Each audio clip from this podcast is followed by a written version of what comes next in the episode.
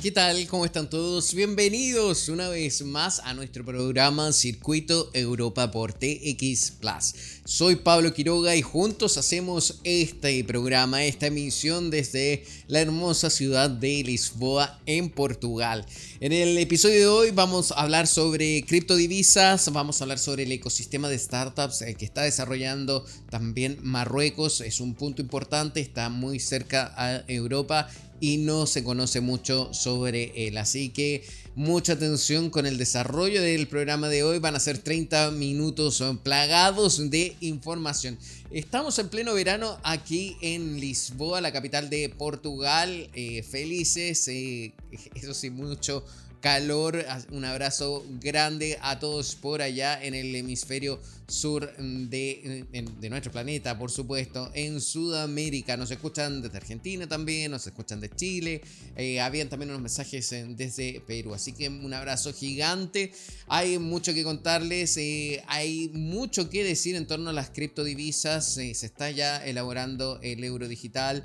Y hay que conocer bien en detalle este proyecto, cómo se diferencia también del resto de las criptodivisas. Recordemos que las criptodivisas están planteadas para que sean totalmente ah, más que como un tema anónimo, que no haya mucha información o regulación en torno a esto, que no formen parte de los bancos centrales también del país y que no estén sujetas a las fluctuaciones del mercado. Esto último, sin embargo, en el último tiempo no ocurre, sino que también están pendientes a las fluctuaciones de todo el mercado de cada uno de los países. Así que hay bastante que informar en torno a eso. Vamos a hacer nuestras preguntas a Malik Senaji, que es un referente en el área, también en las redes sociales, imparte mucho conocimiento, cuenta su experiencia en torno a todo esto del mundo cripto. De hecho, su red social es Crypto by Malik. Lo veo ya que se está conectando. Tenemos eh, prontamente, lo vamos a invitar ya a la sala a conversar junto a nosotros. También tenemos eh, noticias tecnológicas. Me imagino que ya han visto la posible y eventual pelea entre Elon Musk y Mark Zuckerberg. ¿Terminará siendo una realidad esto? De al menos ya se dice que el dinero recaudado va a ir para la Asociación de Veteranos en Estados Unidos, que va a ser transmitido a través de la plataforma X es Twitter, que por cierto cambió de nombre y eso también, también, está teniendo repercusiones en la cantidad, en los movimientos, en los usuarios um, mensuales activos a nivel mundial. Eh, ¿Qué pasa con Threads? Hay muchísimo que hablar en torno a eso. También vamos a preparar prontamente un programa con esto, que está bien interesante, porque en Europa también no se está utilizando esta red social. Estamos gestionando entrevistas claves y por supuesto lo pueden seguir cada lunes aquí en TX Plus a las 11 de la mañana en horario de Chile, 11 de la mañana también la costa este de Estados Unidos. 4 de la tarde en Portugal y 5 de la tarde en España y el resto de Europa Central. Bien, nos vamos entonces a una pausa bien breve, pero a la vuelta volvemos ya con Malik Senaji. Soy Pablo Quiroga, esto es Circuito Europa por TX Plus. Y estamos de vuelta aquí en Circuito Europa por TX Plus.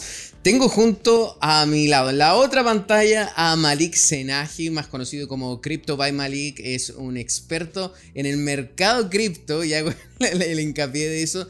Y vamos a aprender más y saber qué es lo que está pasando. Vamos, yo ya tengo lista mi lista de preguntas acá mismo y de hecho quiero darle la bienvenida. ¿Cómo estás, Malik? Muchas gracias por estar junto a nosotros. ¿Cómo estás, tío? ¿Todo bien? Eh, pues mucho Calor. Mucho calor, eh, estamos en verano, nada, encantado de volver a verte, tío. Eh, siempre es un placer colaborar contigo y ya sabes, pues dispara las preguntas que quieras, que nunca tengo pelos en la lengua para contestar. Ay, a ver, entonces, primero yo quiero que me expliques, ¿eres de Marruecos o de España? Soy mestizo, ¿vale? Mitad español marroquí, he nacido en España pero mis raíces también me atraen mucho el lado africano, el lado Marruecos, que además, si no creo me recordado, fuiste hace poco también a Marruecos y has visto que somos muy arraigados a la bandera, a la cultura y somos muy tradicionales en ese sentido. Y, y bueno, ahora mismo en el sector eh, cripto o aparte del sector cripto, en el sector finanzas se está moviendo muchísimo mercado en África y ya sabes que hay países como eh, hemos visto Nigeria u otros países que están dándole mucho hincapié a al mercado cripto, pero bueno, Marruecos a día de hoy están prohibidas, cosa que hay un proyecto de ley para que se lancen ya legalizadas, pero al día de hoy es el país número 20 del mundo que más usa criptomonedas, aunque están ilegalizadas. Por detrás. ¿Cómo se explica eso? O sea, es un mercado negro, entonces, en Marruecos eso. Sí, es un ¿Por, ¿Por, qué? Porque al fin y al cabo las criptomonedas, aparte de poder hacer trading o ganarle dinero, es una utilidad de mover el dinero muy fácilmente en peer-to-peer sin, eh, sin que esté un banco central de por medio, ni un control, y eso ayuda pues también a, traer capital y escapar capital, eso ya lo sabemos todo el mundo. Eso ya lo sabemos, sí, todo el mundo claramente, pero ¿de qué dependerá de que aprueben o no esta ley que todavía está en tramitación en Marruecos para las criptodivisas? ¿Depende un poco de la ley MICA en Europa o no. hay relación en eso? No tiene, no tiene nada que ver. Realmente lo que Marruecos no quiere es que eh, todo el capital que haya en Marruecos, porque lo que quiere es atraer divisas y que no se escapen, pues empieza a moverse como a sus anchas. Por lo tanto, prefieren ya regularizarlo. ¿Por qué? Porque es que están viendo que igualmente la gente lo está haciendo por detrás, prefieren ya poner una regulación que permitan que la gente lo mueva, pero realmente con un cierto control que Marruecos te premia muchísimo traer el capital de divisa a Marruecos sin tampoco tantas complicaciones como en Europa, tanto en efectivo como en transferencia, no hay ningún problema para realizar inversiones al 0% de impuestos. ¡Wow! Como Pero escapar, escapar, el dinero de Marruecos es un poco más difícil, o sea, no te dejan. ¿entiendes? en resumidas cuentas, es fácil entrar, pero difícil sacar. Sí, es difícil, entre comillas, sí es difícil. Y más si eres marroquí. Si tienes nacionalidad europea, es un poco más fácil. Pero si eres marroquí, residente en Marruecos y con pasaporte verde marroquí, es, muy, bastante difícil. Tiene una cuota eh, anual de poder sacar divisas solo para viajar y disfrutar de las vacaciones. Que si no creo me recordar eran 10.000 euros al año, nada más. Mira, eh, recién mencionaste, eh, yo estuve en Marruecos hace ya unas semanas atrás, eh, vi cómo era todo el mundo, el sector, traté de preguntar, ver bien, hay un proyecto que se llama el Tecnopark, donde promueven startups, también desarrollo de proyectos. Ya te voy a preguntar eso, pero sigamos un poco en, la línea de las criptodivisas. también estás en España. ¿Qué pasa con el euro digital? Eh, ¿Sale o no sale pronto? ¿Qué es lo que se está esperando? Porque mucho se ha hablado incluso en conversaciones oficiales. Eh, Christine Lagarde ya lo anunció, pero todavía no hay una fecha oficial. ¿Qué es lo que está pasando? A ver, Christine Lagarde realmente vemos que patina cada vez que habla porque es un títere del sistema, igual que igual que la otra que, ahora se me escapa el nombre, la esta de la Comisión Europea y la del Marco, el Banco Ursula Central. von der Leyen. Ursula von der Leyen, exactamente. En cabo son títeres del sistema en el cual, para mi opinión, es una completa manipulación del mercado y completa manipulación del dinero de cada uno. El euro digital es una moneda más CBDC, como hemos visto que ha sacado China en el cual están incluso controlando a la hora de pagar los peajes, a la hora de tener cuánto dinero tienes en tu cuenta bancaria, si debes dinero te lo van a retirar directamente, no van a esperar a que tú lo hagas voluntariamente. Va a ser un enorme caos intentando inculcar a la, gente también en Europa que el efectivo es malo, que hay que moverse a lo digital, después de post pandemia, que también ha sido un poco manipulable de que el dinero ensucia, tal y cual, ese, tiene gérmenes y todas esas películas para que se pasen a lo digital, que ya existía y ya existe con los bancos. Realmente cuando tú ves tu cuenta bancaria en el teléfono es digital, son numeritos.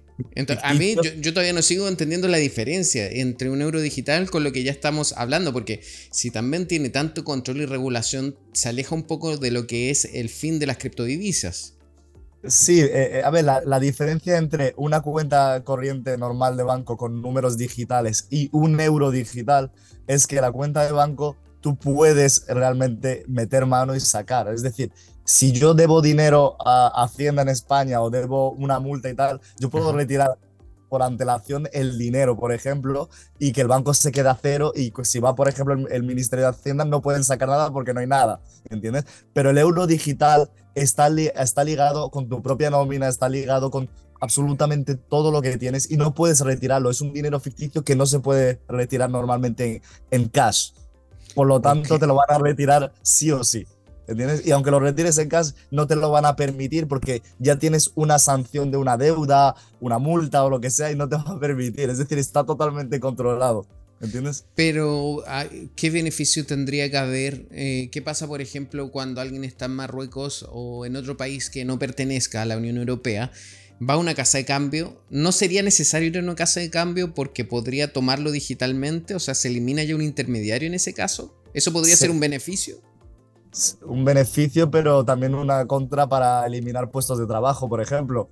Eh, eh, eh, en mm. cierto lugar y también te digo yo que los marroquíes ni de coña van a hacerlo porque es que a día de hoy el año pasado este, entre, entre el año pasado y este año se han movido cifras récords mundiales, o sea, cifras récords de toda la historia de efectivo en Marruecos. El, de el marroquí no le puedes quitar el efectivo. Tú puedes comprar una casa en efectivo, tú puedes comprar un coche en efectivo. Todo lo que existía en Europa en los años 90, 2000, los años 80, que era la época dorada de Europa, pues eso es lo que está pasando ahora mismo en Marruecos. Cosa que ahora a día de hoy tú te, tú te vas a un concesionario y no te dejan comprarte un coche en efectivo.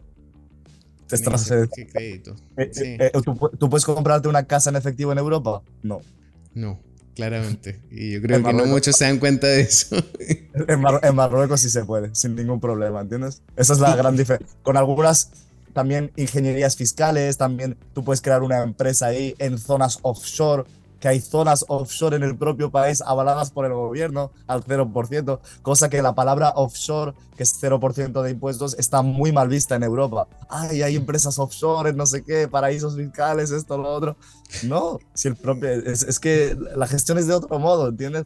Y eso que Marruecos tiene firmada el tratado con la Unión Europea de de, país no paraíso fiscal y que le reporta información y tal, pero al hacer las, otras hace las cosas de otra forma. Si no es de Marruecos, no va a dar reporte a, la Unión Europea directamente. ¿Y cómo ves tú el precio del Bitcoin hoy en día? Está en estos momentos, estoy chequeando acá cerca de los 29 mil eh, dólares. Eso se ha mantenido más o menos ahí entre 28 y 30 durante ya varias semanas, más de dos, tres meses. ¿Esto va a seguir igual? Eh, ¿Va a llegar hasta antes del halving de que es el próximo año? ¿Cómo lo ves tú? Yo realmente, eh, antes de, darte la respuesta, yo abro la cartera y cuando veo Bitcoin me equivoco con USDT, porque es que no se mueve, es una, parece una stablecoin. Es decir, el precio de Bitcoin está casi ah. todos los días, está entre 30.000, 29.000, como muchísimo, si hay un día de, locura, 31.000, o si hay un día de bajada, 28.000. Eh, yo creo que se va a mantener de aquí hasta noviembre esta estabilidad, ¿vale? los análisis que yo hago, que no son recomendación de inversión ni consejos de inversión, son puramente eh, míos. Por lo tanto, yo veo ese precio estable hasta 2024, noviembre, diciembre. ¿Por qué? Porque el mercado se está sosteniendo, se está moviendo más capital en otros sectores como el Forex, el Nasdaq, el SP500 y quieren dejar ese calentamiento para el halving, que yo sí creo que el halving va a haber una turbulencia, que es 2024, porque es que las estadísticas de los años anteriores, cuando se ha cortado la minería, hemos visto el boom de, Bitcoin. ¿Qué pasa? Que este año del halving no es como los años anteriores. A día de hoy, antes tú podías minar muchos más Bitcoin, eran, las recompensas eran 12, pasó a 6, ahora pasa, ahora pasa a 3, etcétera, etcétera, etcétera. Cuanto menos más se reduca, no hay tanta fluctuación de precio, porque cada vez el Bitcoin vale más. Antes el Bitcoin valía nada, 300 dólares pegaba el pelotazo hasta 600, después hasta 1200 y así todo el rato. Eh, Exacto, en, predicciones entonces, ¿tú crees que va a seguir manteniéndose hasta ese halving? Yo creo que sí, que se va a poder mantener, eh, incluso que va a poder elevarse un poquito hasta los 35, si, si el mercado no falla y sobre todo si las manipulaciones del mercado y no hay un Elon Musk que te lo tira o cualquier gobierno que te lo tira, porque las criptos es que no, no, puedes, eh, no tienes una bola mágica realmente. Pero halving yo sí creo que el precio va a fluctuar hacia el alza y que después veremos un pico muy bajo que ahí será una oportunidad para la gente que se sobreapalanca, ¿vale? Hacia la baja, que a veces la gente no se da cuenta, pero se puede ganar mucho más dinero cuando baja que cuando sube, porque sube muy lentamente, pero baja muy rápidamente. Cuando hay bajadas, hay bajadas que la gente se vuelve loca porque baja muy rápido, si te das cuenta. En esa bajada, si tú apuestas en contra del mercado, tú acabas ganando más dinero que cuando sube. Momento, acabas de decir algo clave. Entonces, la gente en este momento recomendarías o sugerirías. No recomiendo. No recomiendo Tampoco. Entonces, ¿qué te puedo preguntar?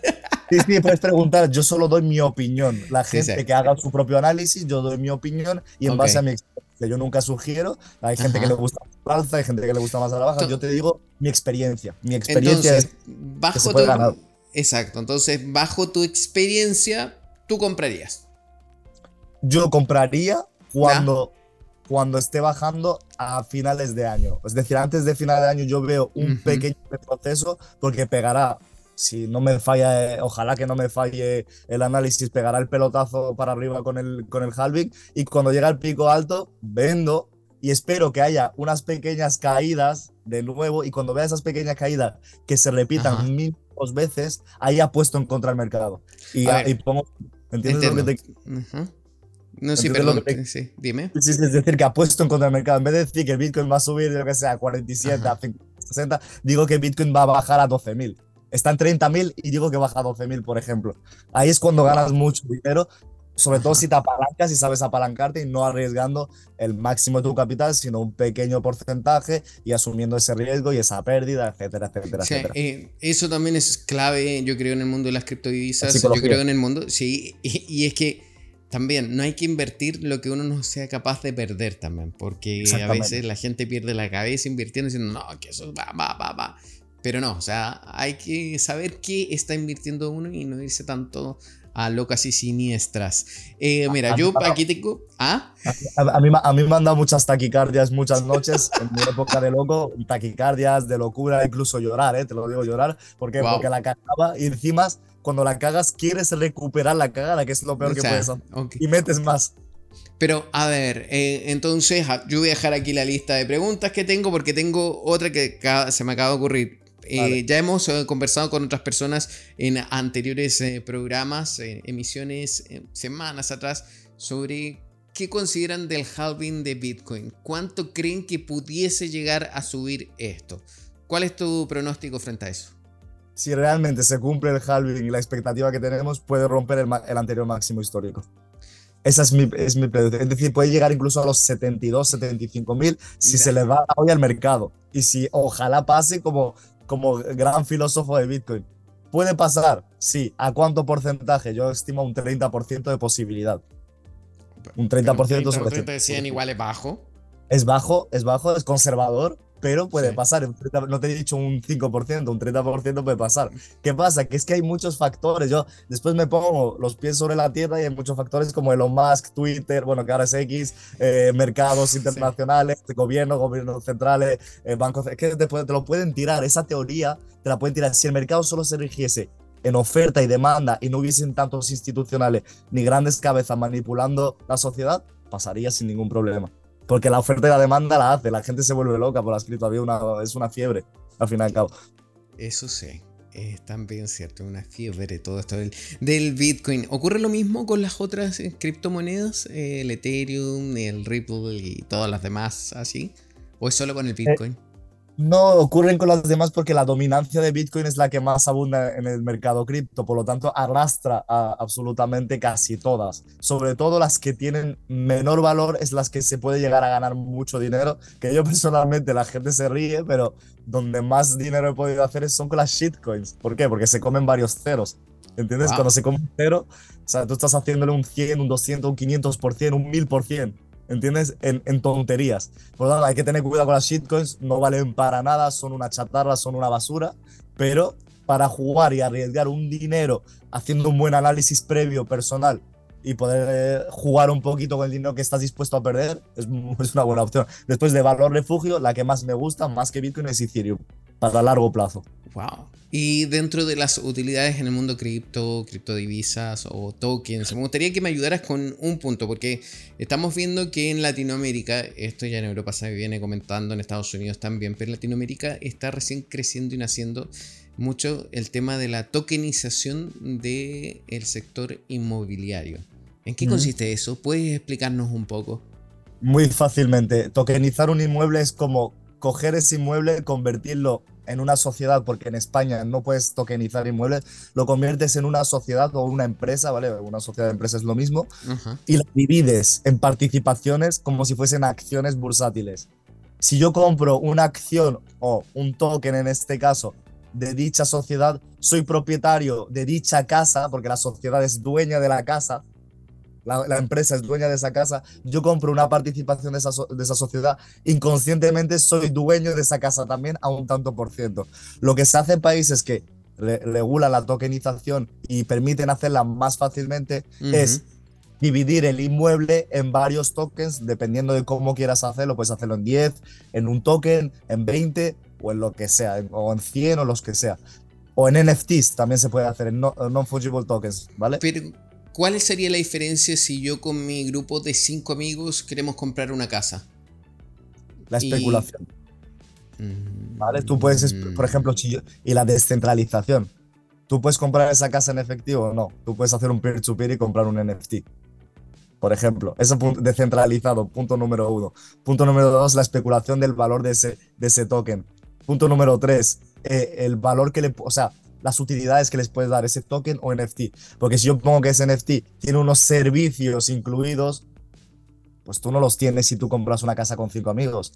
Pero si yo creo una empresa con servicios de ese NFT, tú compras el NFT, eres dueño de esa casa y además te viene la limpieza, el chofer, el chef eh, privado y todo eso, incluido con ese token, te ahorras todos los sobregastos que realmente lleva una casa. Que después compras y realmente tiene muchos gastos una casa, no es solo comprarla y ya está.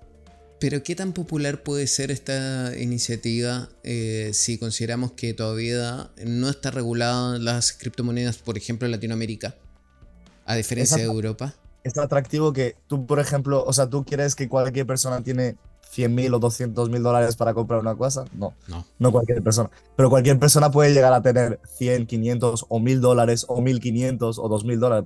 Hoy en día cualquier persona los puede tener, más o menos. Si yo compro una participación de esa casa, soy dueño de esa casa. Esa casa si se alquila, yo estoy recibiendo una remuneración al tanto por ciento de mi participación. Ya estoy ganando el dinero. Y aparte puedo disfrutar de esa casa porque soy dueño. Unos cuantos días, unas cuantas semanas, lo que sea al año, pero puedo disfrutarla también. Porque soy dueño un tanto por ciento. Como el antiguo timeshare. Sí. Ya, voy entendiendo entonces esa idea. Eh, es algo que es muy innovador sin embargo, yo creo que se presta para muchos también baches, quizás legales, en los países donde todavía no está tan regulado. Por lo tanto, en España. Eso sí, en España no. Eh, pero en España te ponen trabas por todo, es decir, te ponen piedras para todo. Que si tiene que ir con una regulación con esto, tiene que ser una empresa, esto, mil, miles de burocracias. O sea, tonterías que, que solo sirven para llenarse los bolsillos los de arriba, los del sistema. Ya, y en el caso sí de España también está la Hacienda Española, que es conocida también porque es muy estricta, muy rigurosa. y la CNMV, eh, la Comisión Nacional del Mercado de Valores, como la SEC, como, es como la SEC en Estados Unidos. La CNMV en España es lo mismo, que es muy pesada. Es muy pesado. Qué, interesante. Ahora, vámonos con el tema de Turquía. Yo estuve en Turquía, vi y estuve en dos partes, en Marrakech y Agadir. Turquía no, Marruecos. Perdón, Marruecos, Marruecos, sí, no sé por qué estaba pensando. Marruecos, en Marrakech y también Agadir. Eh, Marrakech me pareció muy caótico. Eh, a veces agotaba eh, decirle a los vendedores: No, no quiero comprar nada en este momento. O no, yo ya comí. esto tan informal en todo aspecto, no tan solo en el turismo, sino que en el sector de startups, desarrollo, proyecto, tecnología? Depende. A ver, tú has ido a Marrakech, que es la mayor locura que hay en Marruecos. hay que darse cuenta que es la ciudad más visitada de África. Marruecos es el país más visitado de África y Marrakech es de las 10 ciudades más visitadas del mundo. ¿Vale? O sea, es, una, es una locura. Ha sido una ciudad donde solo van a querer venderte, porque es turismo puro y duro. y el marroquí, desde, que nace hasta que muere, es vendedor de todo, te vende una piedra, o sea, eh, lo tienen en la sangre, por lo tanto ha sido una ciudad caótica. Para hacer una empresa, si hablamos en el sector financiero, tienes facilidades con la burocracia. ¿Cómo son esas facilidades? Los marroquíes son muy cercanos. Si tú eres amigo de, amigo de, amigo de, amigo de, lo haces en una semana todo. Si no eres amigo de nadie, con dinero se puede hacer todo. Y si no tienes dinero, y no tienes amigos, al fin y al cabo te vas a comer toda la burocracia, que es muy pesante también. Pero es que Marruecos te, te facilitan, es decir, la gente te, te abre las puertas, sobre todo si tienes el bolsillo lleno, también te las abre. Pero aunque no lo tengas, son tan, tan cercanos de corazón que si ellos ven que tú tienes proyectos te las van a abrir. ¿entiendes? Incluso los propios funcionarios, el propio Estado te ayuda. Es decir, si tú abres una startup en Marruecos y ven que tienes, el propio Estado te pone dinero. El propio Estado te quita impuestos ahí también hay un punto clave. Estamos hablando de startups que sean de compañías marroquíes o de ciudadanos marroquíes o también un extranjero, alguien en Latinoamérica tiene un proyecto y puede ir y abrir allá una, startup. Sí, extranjero. Es decir, se le beneficia más al extranjero que al propio marroquí. A, quien se, oh. a, quien se, le beneficia es muchísimo, es al marroquí residente en el extranjero, por ejemplo yo, marroquí residente en el extranjero se le beneficia muchísimo. A quien se le beneficia también muchísimo es al extranjero directamente, no es marroquí extranjero que trae capital, y ya después el marroquí que vive en Marruecos, que el marroquí que vive en Marruecos sí paga impuestos, por ejemplo, sobre su sociedad, pero un marroquí que reside en el extranjero y trae divisas al, país, divisas europeas o una divisa, el dólar, el euro, lo que sea, y hace un proyecto en Marruecos, está taxado al 0%. Wow. Ya, entonces la recomendación, si alguien tiene un buen proyecto, una buena idea, puede ir y presentarlo. Por ejemplo, lo que conocí yo, Tecnopark, es una de las incubadoras, eh, es parte del Estado, ¿no? Sí, eh, en Marruecos dices. Sí, em, sí, sí, sí. Eh, hay una, hay, es Tecnopark tiene una filial en Tecnópolis, que está en Rabat, la capital de, de, Marruecos. Es una barbaridad las oficinas que tiene, o sea, es una locura. Marruecos está desarrollándose muchísimo en el ámbito, sobre todo, real estate, ¿vale? Inmobiliario. en el ámbito exportación e importación, muchísimo en contenedores, tienen el puerto más grande de África. ¿vale? En, Tánger y además la, eh, la, empresa Renault, que es de coches, Renault, ha, construido la, la, fábrica más grande de África de coches que exporta a toda Europa. Wow. ¿Entiendes? Antes tenía la sede en Francia, muchos impuestos, lo han llevado al puerto de Tánger. Y ahora, eh, porque es que hay una gran diferencia. Antes, eh, frente de, Marruecos, Tánger, que son 13 kilómetros, tienes España. Algeciras es uno de los puertos más grandes de Europa. Algeciras te pone un 25 o un 30% de impuestos por la hacienda, Marruecos te pone un 5%. Todas las empresas van a Marruecos. Mira, no nos queda mucho tiempo. Eh, está muy interesante todo esto. ¿Qué recomendarías tú? ¿Qué es mejor para alguien o una startup que está en Latinoamérica y quiere llegar a esta parte del mundo? ¿Que sería mejor invertir desde Marruecos para Europa porque ahí va a tener un mercado más amplio o irse directamente a la Unión Europea?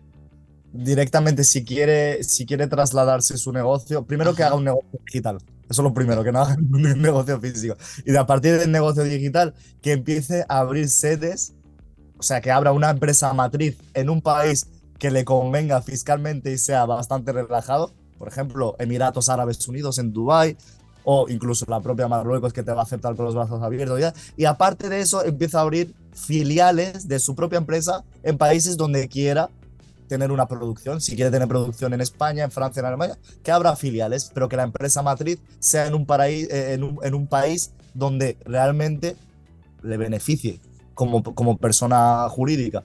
Esa sería, mi, por ejemplo, mi recomendación eh, como experiencia de también de otras personas que conozco y tal y cual. Puedes abrir filiales, ¿entiendes? En, en Latinoamérica. Sí, interesante todo esto. ¿Cómo la gente puede tener más información de ti, ver eh, todas tus eh, experiencias, no voy a decir consejos? y la gente...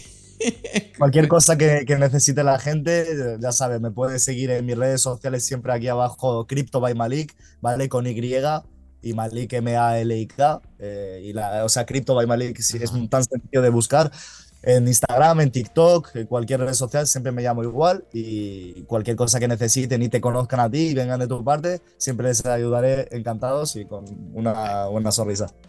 Así que nos vemos la próxima. Muchísimas gracias. Sí, comenzamos entonces a despedirnos. Eh, quédate también conmigo acá porque ahora vamos a despedir el programa ya que estamos sin tiempo. Muchísimas gracias a todos, también a ti Malik o Crypto by Malik para que la gente lo busque en internet. Eh, nosotros nos despedimos por ahora. Esto es Circuito Europa por TX Plus desde Lisboa aquí con un calor inmenso. Nos vemos, que estén bien. Chao, hasta el próximo lunes. Nos vemos la próxima. Lisboa es muy buen país también eh, para invertir. ¿eh? Vamos a hablarlo en otro programa. Gracias, chao. Chao, chao.